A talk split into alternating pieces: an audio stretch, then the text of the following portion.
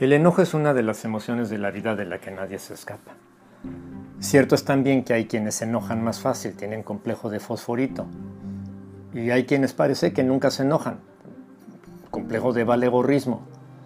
Lo cierto es que se trata de una emoción tan común que quizá ahora mismo tengas cerca de ti alguien enojado, o incluso tú mismo lo estés por algún motivo. Lo que llama la atención del proverbio del día es el alcance que puede tener un enojo mal manejado. Proverbios 20, versículo 2, en la traducción en lenguaje actual dice, Cuando el rey se enoja es como un león que ruge. Quien lo hace enojar pone en peligro su vida.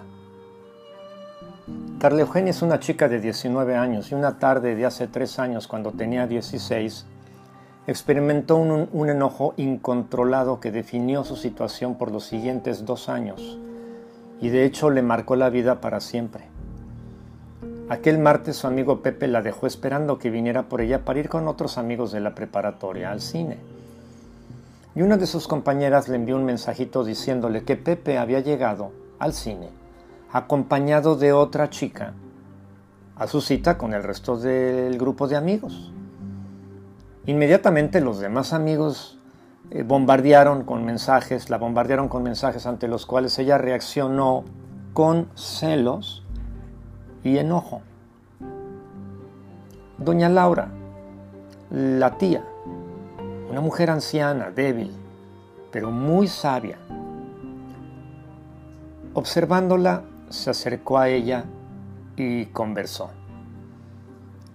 Tocó exactamente el tema de las reacciones observadas con las emociones de Carla.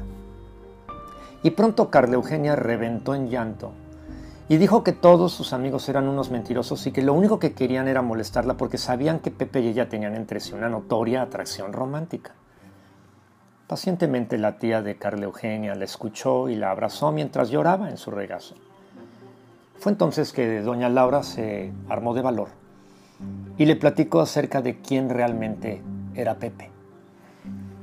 Doña Laura conocía a los padres y hermanos de Pepe porque eran sus vecinos de toda la vida y le platicó cómo es que Pepe era tan coqueto y mujeriego y cómo abusaba de las menores de edad, dejando incluso a dos de ellas embarazadas y con el corazón hecho trizas. Pepe ya tenía 22, ¿eh? De momento Carla se desquició, empujó a la tía Laura, quien la abrazaba, y salió corriendo de su casa. Y al caer la tía, sufrió, sufrió fractura de cráneo, perdiendo la vida en el acto.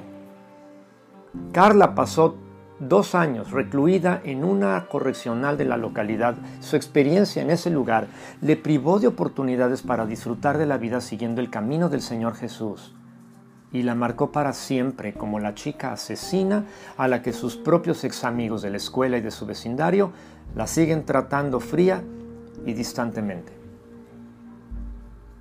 Amoroso Señor Jesús, perdona mis arranques de enojo y ayúdame a creer que puedo crecer en dominio propio para no poner por ello en peligro mi vida o la de otros.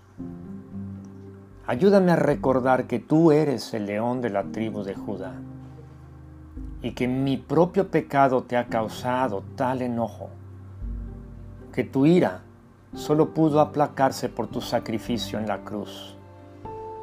Gracias por ser mi Rey amoroso y mi perdonador. En el nombre de Jesús oro. Amén.